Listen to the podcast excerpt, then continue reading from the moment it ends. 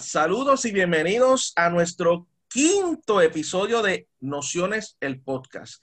Nociones el Podcast es una pues maravillosa iniciativa gestada por la Asociación de Egresados de la Escuela Graduada de Bibliotecología y Ciencias de la Información, hace GRAPSI de la STI, una aventura que quisimos entonces nosotros empezar y ya vamos por la quinta y nos sentimos bien, pero que bien contentos por la acogida que han tenido nuestras entrevistas en, el, en, en Nociones el podcast. Así que le damos las gracias. Y como ya estamos, ya estamos ya a Navidad, pues miren lo que traje. Miren, miren, miren, miren.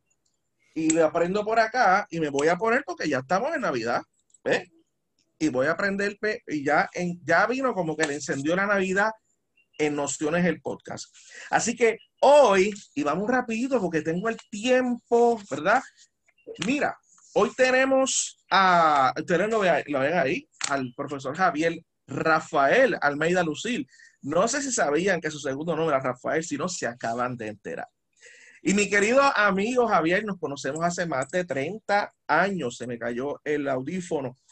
Pues saben que, bueno, los que no lo conocen, es natural de Ponce, mi papá era de Ponce, que más descansa, así que ya saben que nos asemejamos mucho. Estudió en 1986 sus estudios universitarios en el Colegio Universitario Tecnológico de Ponce. Hoy es Universidad de Puerto Rico en Ponce, ¿verdad? Luego se traslada al recinto de Río Piedras en el 88 para obtener un bachillerato en ciencias políticas y una subconcentración en historia. ¿Ve? Y entonces en el 1989, que fue cuando nos encontramos, comienza a trabajar como estudiante asistente en colección puertorriqueña, pero particularmente en el proyecto de periódicos de Puerto Rico, el Puerto Rico Newspaper Project, en la cual se lograron microfilmar sobre, wow, cientos de títulos de periódicos puertorriqueños, este, principalmente del siglo XIX. Ahí fue que empezó la aventura de Javier. Entonces se gradúa Javier en el 92, pues miren, ¿saben qué? Bueno, después que se acabó el proyecto, él se queda en colección puertorriqueña como estudiante asistente en servicio al público y en el 92 yo me voy para España para, trabajar al pabellón y Javier se queda y me alegré mucho cuando me entera ya como bibliotecaria auxiliar en colección puertorriqueña. Ahí desarrolló proyectos. Yo recuerdo cuando yo empecé en el seminario, Javier tenía en, mi, en la, su hora de almuerzo para trabajar un proyecto de indización del periódico Diálogo. Luego Javier hace su maestría en bibliotecología y en el 2001 entonces entra como bibliotecario docente en la Biblioteca de Ciencias Naturales.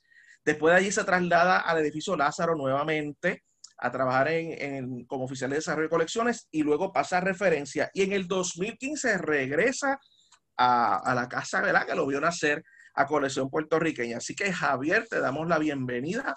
Buenas tardes, días, noches. Saludos, Javier. Buenas noches, José. Qué biografía larga, ¿verdad? Y todavía faltan muchas cosas.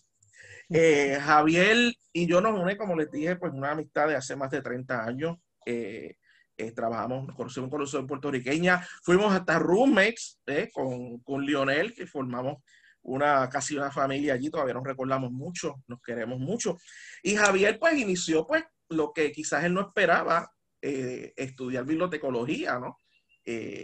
Javier, te pregunto, ¿cómo te ha ido en esta pandemia? ¿Cómo me ha ido? Bueno, pues... Mira, me voy a apagar las luces primero porque como que ahora eres tú el, el que entrevisto, ¿verdad? O sea, tú eres el protagonista, adelante.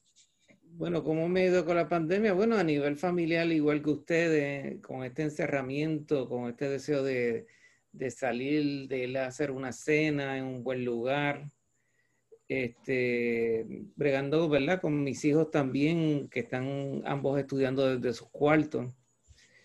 Eh, a nivel del trabajo, pues estuve completamente remoto desde marzo hasta junio aproximadamente y desde julio he estado híbrido. Eh, algunos días trabajo en la casa, otros días estoy ahí en la colección puertorriqueña y pues mucha referencia virtual que requiere eh, que se le envíen porciones de libros a los estudiantes y realmente el tiempo no da.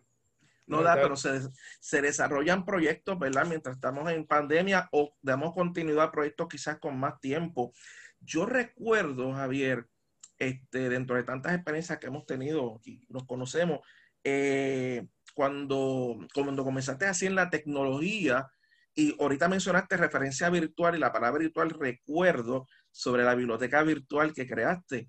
Eh, no se me olvida una página que creaste, El Tiempo en Puerto Rico, que todos, pero todos estamos, mire, ahí pendiente al tiempo en Puerto Rico. ¿Cómo fue que tú empezaste a interesarte un poquito más en la tecnología?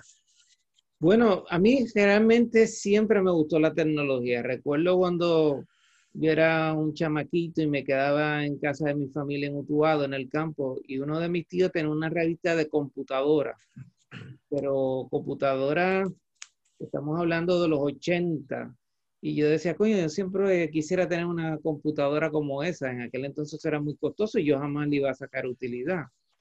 Este, y entonces en el 1997, eh, además de la, del, del, deseo de conocer y manejar la tecnología, siempre me ha gustado el tema de los huracanes, entre tantos temas que me gustan. Exacto, sí. Y entonces, pues, había algo que se llamaba GeoCities .com, que era una página en la cual uno podía crear este, de una manera sencilla, HTML bien básico, crear una página que básicamente fue una página de enlaces sobre el tiempo, o sea, eran mis enlaces preferidos. Así que creé esa página y fue como que la primera página todo el mundo le daba, todo el mundo la compartía. Eh, después de María, como fue tan traumático María, desde María yo no la, la, la he actualizado eh, porque de verdad que fue tan fuerte. Entonces, en, en ese 1997, un eh, cómplice, compinche de esos mundos, y quizá no se sepa, era Stanley Portela, que era, Stanley Portela era también compañero en colección puertorriqueña, y con geocities.com, que pudiese ser que que quien me enseñó esa página fue Stanley Portela, eh, comenzamos a hacer páginas. Él hizo una página que se llama Cyber, Cyber Search, que fue la primera página de, que tenía la lista de los buscadores, que como el bibliotecario, pues lo recomendaba. Y se llama, creo que Cyber Search. Eh, y entonces hice la del tiempo, él hizo esa. Eh, pero entonces había otra inquietud que yo tenía, que era que estaban saliendo las primeras páginas, en 1997, las primeras páginas de recursos de Puerto Rico. Y entonces, pues nuevamente acudí a GeoCity para hacer una página en la cual yo pudiese reunir enlaces de recursos de Puerto Rico que la gente podía acceder. Previo a hacer esa, a, en plantearme esa página, hice tres directorios que se llama Puerto Rico y la web, en que están catalogados de expresión puertorriqueña, donde yo hacía cada tres meses un listado de direcciones en internet de lo que había hasta ese, hasta ese entonces sobre Puerto Rico. Eh, que realmente esos tres directorios hoy es un retrato de Puerto Rico en la web hace casi 30 años atrás. Pues entonces, con esos directorios, pues dije, bueno, hay que divulgar esto de una manera. Y entonces ahí eh, surgió la idea de hacer una página donde yo pudiese compartir con otras personas los enlaces sobre Puerto Rico. Y ahí fue lo que me vino a la mente de hacer, pues, una biblioteca virtual, la Biblioteca Virtual de Puerto Rico. Y ahí nace y fue, fue, muy famosa. Es, muy es muy famosa entre los investigadores de colección puertorriqueña y y no hay, no hay nadie, ¿verdad?, dentro del ambiente nuestro académico que me diga la, la página de Javier, este, la biblioteca virtual, o sea, fue muy, es muy exitosa. Entonces, ¿por qué virtual y no digital? Porque Importante pregunta. El término en el 97, todo lo relacionado con, con, con el Internet era lo virtual. Era tu poder desde un lugar sentirte que estabas en otro. Así que lo de como ahora son bibliotecas digitales. Pero en aquel entonces lo virtual era algo más amplio. Era tu poder entrar a una biblioteca, acceder a sus recursos como si tú estuvieses haciéndolo físicamente. Exacto. Ahora no, ahora el, empeño o, el, objetivo es tener acceso digital de los recursos. pero yo lo que aspiraba era a una virtualidad de una biblioteca. Entonces, en, e, ese momento, lo que la, la, estructura de esa biblioteca virtual en el 97, y así fue por varios años, era que yo lo que hacía era como una indización del Internet. Yo hacía unas categorías y en, debajo de esas categorías estaban los enlaces de las páginas que yo como bibliotecario recomendaba. Después eso se fue transformando con el tiempo a lo que tenemos de, De hecho, este, debo mencionar que olvidé en tu biografía, y eso es súper importante, eh, eh, cuando les dije que Javier iba a todos los, sus horas de almuerzo a, hace, ¿cuándo fue Javier? Desde el 93, iba a mi oficina a, usar las Macintosh Classic ¿te acuerdas Javier? A trabajar el índice de, del periódico Diálogo, indizaba Diálogo, este, Javier eh, formó, ¿verdad? El proyecto corporativo o, se destacó en la indización ese proyecto corporativo de indización de periódicos de Puerto Rico, conocido como el PCIP, que muchos catalogadores, y sobre todo en la comunidad de desarrollo de colecciones, extrañamos este, mucho y de hecho le preguntamos a él cómo se puede reactivar. Así que eso es un aspecto muy importante en, todo, en todo lo que has hecho. Entonces, virtual, ¿verdad? Porque era, es una palabra como que, te, caracteriza más lo que estás haciendo, ¿no? la palabra de, hoy es digitalizar digitalizamos todo. En esta pandemia, ¿verdad? Eh, lo digital se ha convertido en, lo ideal para eh, alimentar los cursos nuestros, los, recursos de información, o sea, los cursos, ¿no? Alimentar a nuestros usuarios, nuestros investigadores de eso. Sin embargo, eso tú lo habías empezado antes, o sea, tú tenías un proyecto de, digitalización desde mucho antes de la pandemia, o sea, tú estás en ese proyecto.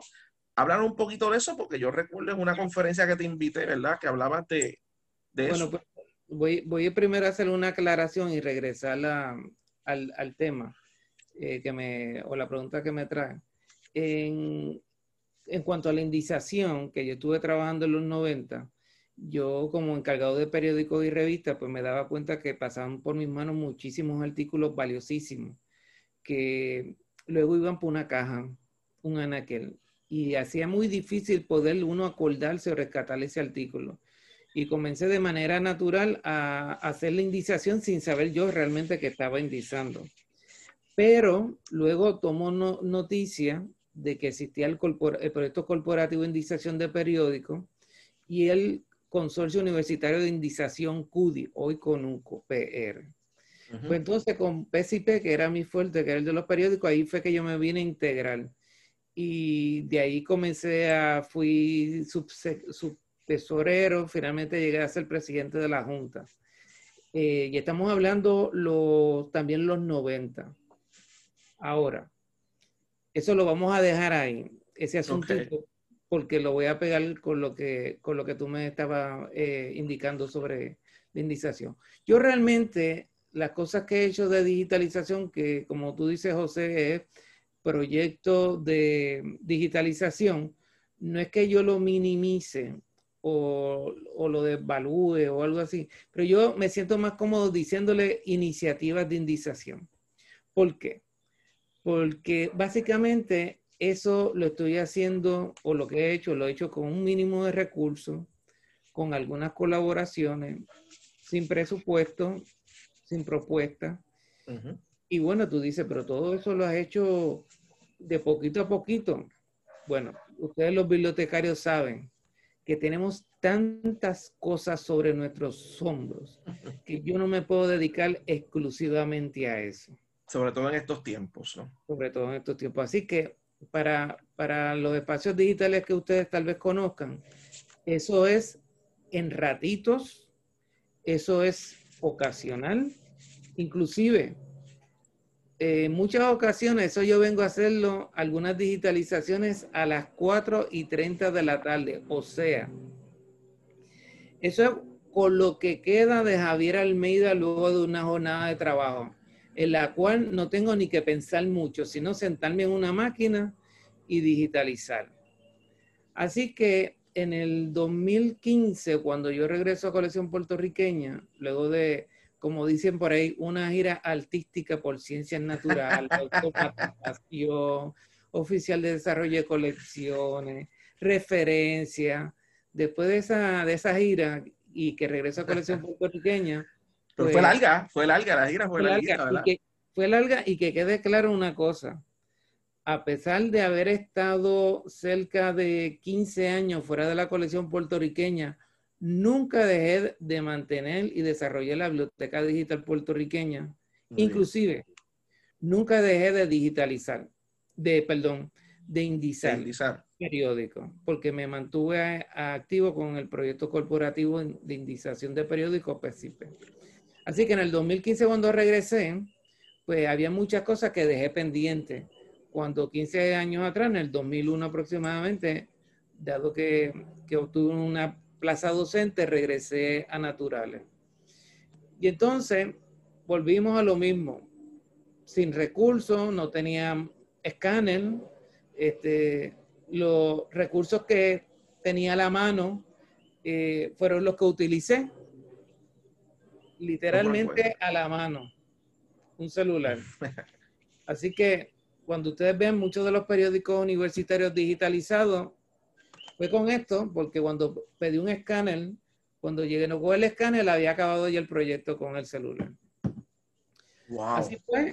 Eh, en el 2015 tenía en utilizar la plataforma ISU, que era una plataforma gratuita en ese momento, una plataforma gráficamente atractiva, una plataforma que me dejaba compartir con mucha facilidad en, WhatsApp, en, Twitter, en todas las plataformas sociales, porque es una plataforma social, así que permite eso. Eh, y teniendo yo muy consciente de que ISU no es una plataforma de repositorio digital, no lo es, no lo es. Pero volvemos, me fui con lo que tenía disponible.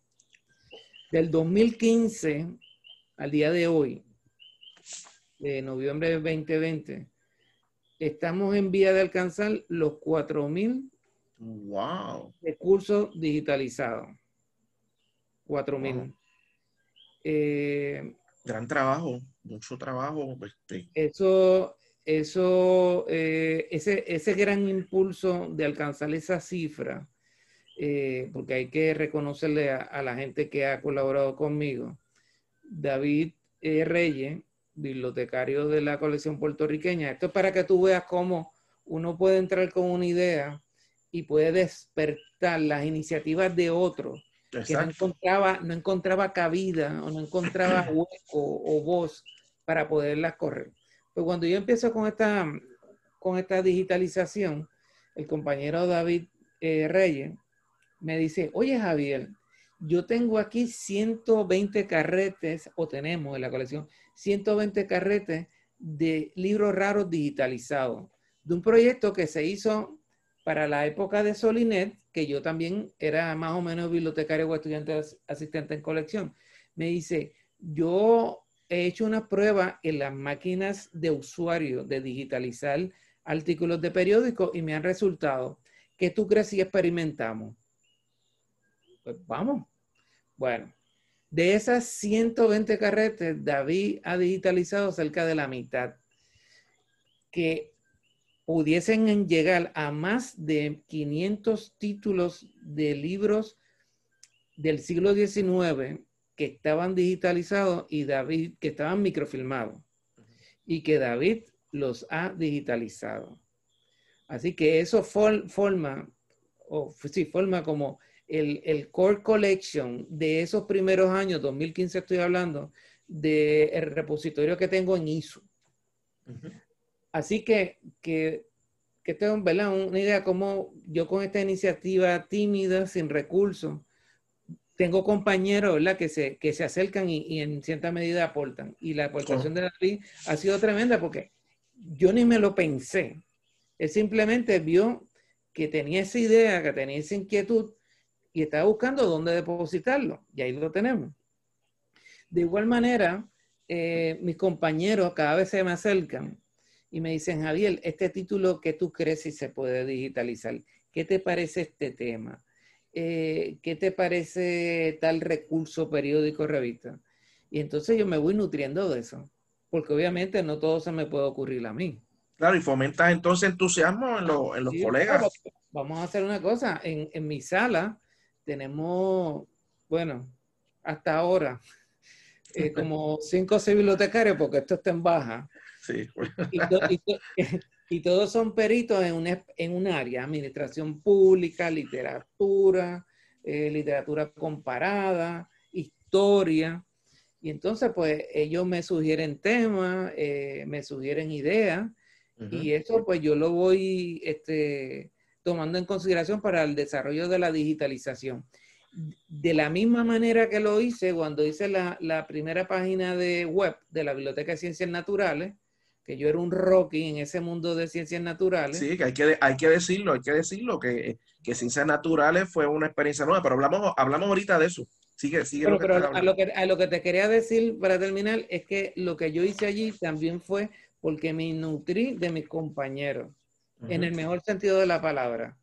Porque solo, tal vez con mi pequeña cabecita no hubiese podido, pero poderlo escuchar, tomar sugerencias, tomarlas en consideración, repensarlo, pues fue grande. Y, la experiencia ahora en, con la digitalización pues ha sido este, tremenda en términos de, poder escuchar y, los compañeros. También hay otra cosa que, va dentro de la digitalización, además de, de los compañeros que se me acercan sugerencias, etcétera, etcétera, eh, son los profesores. Y tú me dices, ¿pero que tienes profesores que digitalizan? No, no, no, no. Quizá, quizá.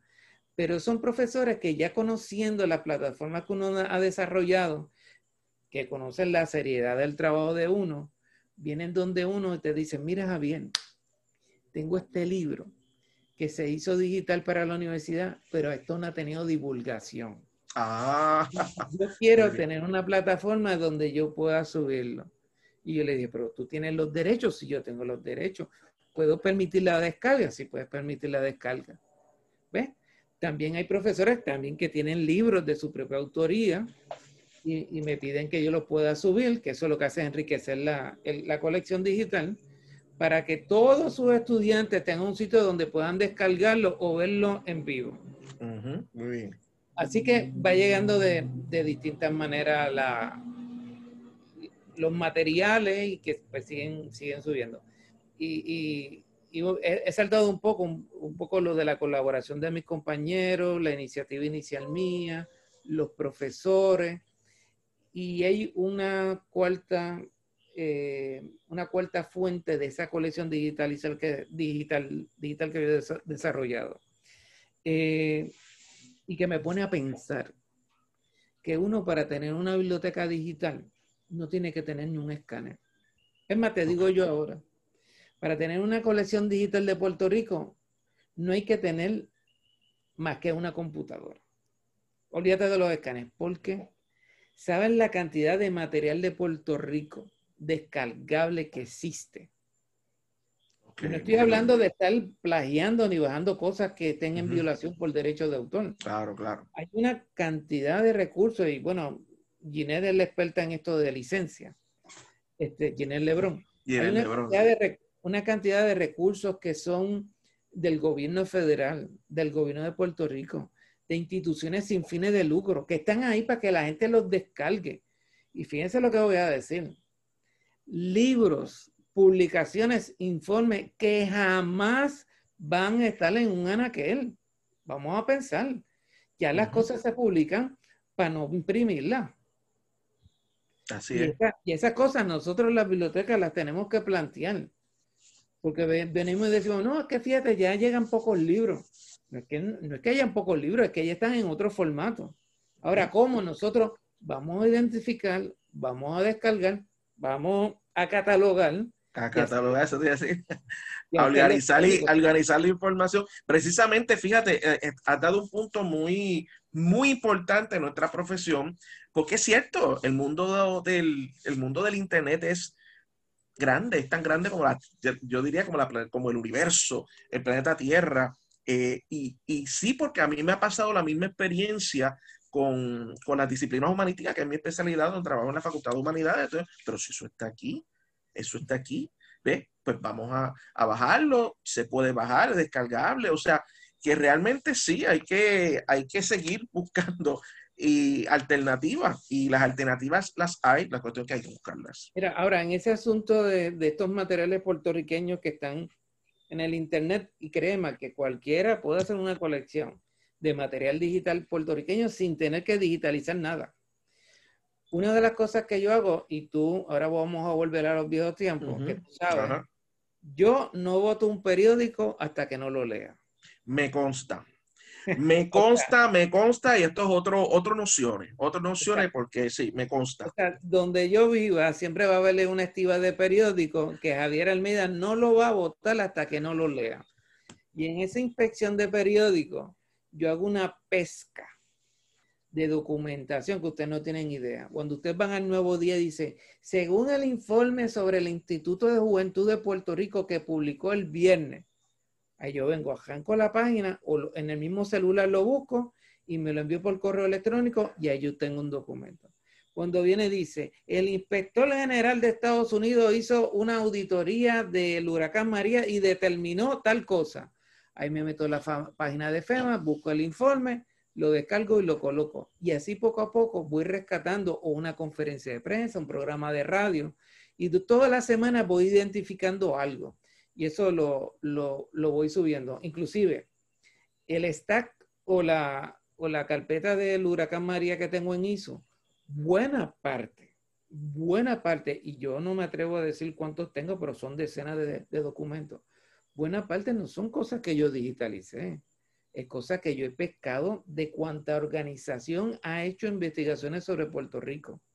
Que si los ingenieros eléctricos de Estados Unidos, que si FEMA, que si la Universidad de Harvard con el asunto esto de los muertos. O sea, fíjate lo que estoy diciendo, no hay que saber digitalizar, ni tener un escáner para tener una colección digital. Nada, eso era una cosa que quería compartir. Mira, Javier, eh, yo quiero volver a ese punto. Nos quedan, creo que me dice Rosadel, que me quedan 15 minutos. Este, pero no, no, vamos a aprovecharlo. Yo quiero que tú me hables un poquito sobre esta experiencia luego de tu estar en... Vamos atrás, gente, es que nosotros vamos así, este, back and forth. ese, ese, momento cuando tú eh, sales de colección puertorriqueña y te conviertes, bueno, en un, una etapa, ¿no? Este, uno de los sueños cuando uno estudia esta profesión, un bibliotecario docente, pero nada más y nada menos que una biblioteca de ciencias naturales, distinto a la disciplina que tú estudiaste, ¿qué? historia, o sea, ciencias políticas, ciencias sociales y humanidades, y ahora irte con los científicos. ¿Cómo tú te enfrentaste a eso? Bueno, me temblaban los dientes, las rodillas, este, ahí con, con, un montón de científicos. Yo era un chico de historia, de ciencias políticas, con unos prejuicios hacia lo que son las ciencias naturales. Y en resumen, resumen de esos siete años aproximadamente, los profesores de ciencias naturales, buena parte de ellos son más progresistas que los profesores de ciencias sociales. Mira lo que pasó ahí. Cuando eso coincidió esos años con la lucha del bosque San Patricio. Uf, eso es otro, realmente es otro, otro tema de nociones, el bosque San Patricio. ¿Y qué pasó? A los yo ubicarme, son cosas de la vida. Al yo ubicarme en ciencias naturales, ahí yo hice mi compra, como decir, en Walmart. Teniendo contacto y llevándome los profesores de la facultad al Bosque San Patricio. Aclaramos que Walmart no nos auspicia en esto, que quede claro. Ajá. Así, lo que quise decir es que ya estando allí, por un lado en mi vida personal con el Bosque San Patricio y estando en ciencias naturales, ahí me aproveché de los profesores de ambiente, de biología, los estudiantes graduados. Así que que yo que estaba así medio nervioso con esa experiencia en ciencias naturales, terminé haciendo trabajo, eh, haciendo presentaciones, haciendo conferencias, asistiendo al, al, a los congresos de, ¿cómo? Eh, espetología, ¿eh? lo que estudian los, los, reptiles, se me redó ahora la lengua. que tú dirás, bueno, pues eso son científicos y que hace un bibliotecario ahí porque soy un investigador de bibliotecario de ciencia. Así que en ese momento puedo unir lo que era el Bosque de San Patricio como profesores de ciencias naturales y, y, llevé muchos estudiantes graduados, terminaron haciendo su investigación en el bosque, se hicieron propuestas con profesores en ciencias naturales, así que hice un junte. Bueno, donde voy siempre lo hago. Este, nada. Pero creaste una comunidad ahí, o sea, yo, yo recuerdo que, que en ese tiempo este, donde, donde te mudaste, recuerdo que por allá por Puerto, bueno, cerca del bosque San Patricio, en, en, en, ¿cómo se llama el condominio? Donde ve mi amiga Anita, Borinquen Tower, que hiciste una comunidad, bueno, realmente, gente, donde va Javier Almeida, Javier hace una comunidad de lo que sea, eso, eso me consta y, me siento muy orgulloso de ti por eso, cuenta. Y, y quiero, quiero reconocer que en Ciencias Naturales mi jefa Evangelina Pérez y Julia eh, fueron mis jefas allá y me apoyaron 100% en, en lo del Bosque San Patricio, o sea, este, y en mi, en mi esfuerzo, en los días que no estuve, y eso es bien importante decirlo. Quizás ellas, si ven esto, no se van a acordar, pero fue bien importante el apoyo de, de mis supervisores en ese momento. Nos quedan seis minutos. Mira, Javier, me queda poco, me queda poco tiempo, pero quiero hacerte una pregunta. Este, ¿A quién tú más admiras? ¿Desde qué, de, qué ambiente? De lo que tú entiendas, lo que tú quieras decir. ¿Quién tú más admiras? Ay, mi madre, ahora mismo. Bueno, serán mis padres. Ajá, muy bien. ¿Tus papás? Sí, mis padres sí, porque por el ejemplo, o sea, el asunto de la responsabilidad, del ahorro, de la rectitud, de la honestidad. Todo eso para mí ha sido bien importante y, ser bien metódico en, mi, en mis cosas. Así todo. Parece poquito, pero siempre con, consistente en el trabajo se llega. Mira, como queda poco minuto y no quiero fallar, como me gusta hacer los reconocimientos, más que me reconozcan, yo reconozco a la otra. En, esta, en esta última parte de la digitalización durante la pandemia, he logrado digitalizar muchísimas micropelículas gracias a una colaboración entre la biblioteca virtual y el Archivo Digital Nacional de Puerto Rico, dirigido por el, por el amigo Joseph Harrison. Eso ha permitido que a través de la digitalización y equipos que él dispone, se ha podido digitalizar una cantidad enorme de títulos. Y para esto, además de la digitalización y la colaboración de él, he estado con la lectura de libros sobre literatura puertorriqueña, sobre revistas eh, literarias de Puerto Rico, de Adolfo Benítez, eh, un profesor que trabajó en humanidades. Eh, así que esta, esta pandemia me ha permitido a mí enfocarme más en la digitalización vía colaboración con, con, ¿verdad? con, otras, con otras personas. Y eso ha permitido que el, muchos más recursos puertorriqueños estén eh, libres y accesibles a los investigadores y estudiantes. Bueno, tanto es así, tanto es así que la pandemia se han digitalizado eh, con, a través de esta colaboración con el Archivo Digital Nacional, eh, probablemente un poco menos de 2.000 recursos. Wow.